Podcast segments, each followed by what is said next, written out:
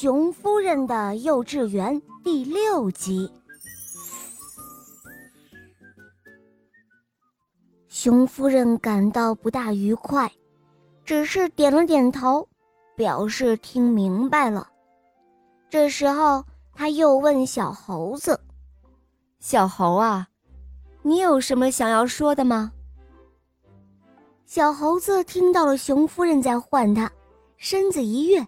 就站在了椅子背上，眼睛咕噜噜的乱转，像个玩杂耍的孩子一般。他说道：“呃，老师，您总该读过《西游记》吧？《西游记》里面有一个孙行者，他偷过王母娘娘的蟠桃。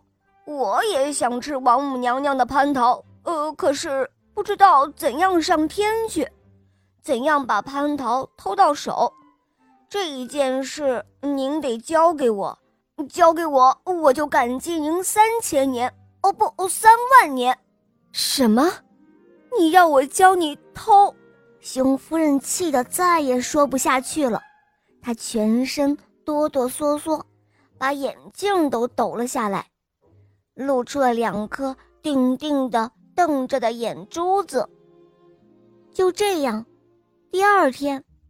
熊夫人的幼稚园就关门了，因为熊夫人想了整整一夜，拿不定主意，究竟是以哪个孩子的希望来教才好。她知道，不拿定主意，胡乱的教下去是没有什么意义的。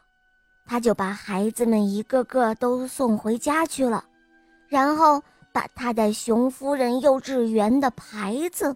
也摘了下来。好了，小伙伴们，今天的故事就讲到这儿了。更多好听的故事，打开喜马拉雅，搜索“小肉包童话《恶魔岛狮王复仇记》。我是你们的好朋友雷霆，我在《狮王复仇记》等着你哦，么么哒。